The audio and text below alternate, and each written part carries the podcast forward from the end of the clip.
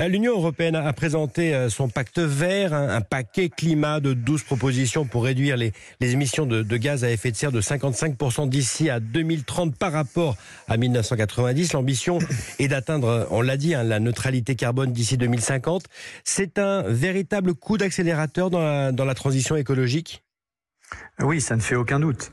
Euh, nous allons aller deux fois et demi plus vite dans la décennie qui est celle de l'année des années 2020 à 2030, hein, donc la décennie dans laquelle nous venons d'entrer, par rapport à la décennie euh, passée 2010-2020. Euh, et donc, quand on va deux fois et demi plus vite, pour donner un ordre de grandeur, une comparaison, c'est quand on, roule de 50 km/h à 125 km/h. on voit, tout le monde voit bien qu'on n'est plus du tout, du tout dans le même monde, et c'est exactement ce qui va se passer. Et je m'en réjouis bien évidemment dans la lutte enfin contre le dérèglement climatique que l'on prend euh, sérieusement euh, à bras le corps en Europe. Pascal Canfin, on va voir ce qui coince, notamment euh, il y a l'élargissement des quotas carbone, déjà utilisé pour les, les, industriels, pardon, ce principe du pollueur-payeur pourrait être mis en place dès 2026 au transport routier et, au chauffage.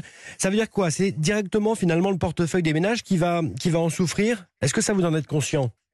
Alors, non seulement j'en suis conscient, mais autant je suis favorable euh, à la quasi-totalité des mesures de ce paquet climat, autant j'ai déjà dit à plusieurs reprises que j'étais euh, totalement en opposition euh, à cette mesure spécifique, qui est une des 12, 13 mesures du paquet climat. Car, exactement pour la raison que vous venez d'évoquer, je pense que quand on, par exemple, on habite à, à 20 ou 30 kilomètres d'un centre-ville, que l'on est obligé de toute façon d'aller travailler en voiture ou d'aller conduire ses enfants en voiture, on n'a pas le choix pas parce que l'essence coûte 20 centimes ou 10 centimes plus cher, c'est juste que vous êtes obligé de payer et vous n'avez pas d'alternative. Donc je pense que cette mesure-là n'est pas bonne. Autant toutes les autres sont satisfaisantes et je les soutiens, autant celle-là n'est pas bonne et j'essaierai de faire en sorte qu'il n'y ait pas de majorité pour la soutenir euh, au Parlement européen. Et d'ailleurs, la France, euh, en tant que gouvernement au sein de l'Europe, y est hostile.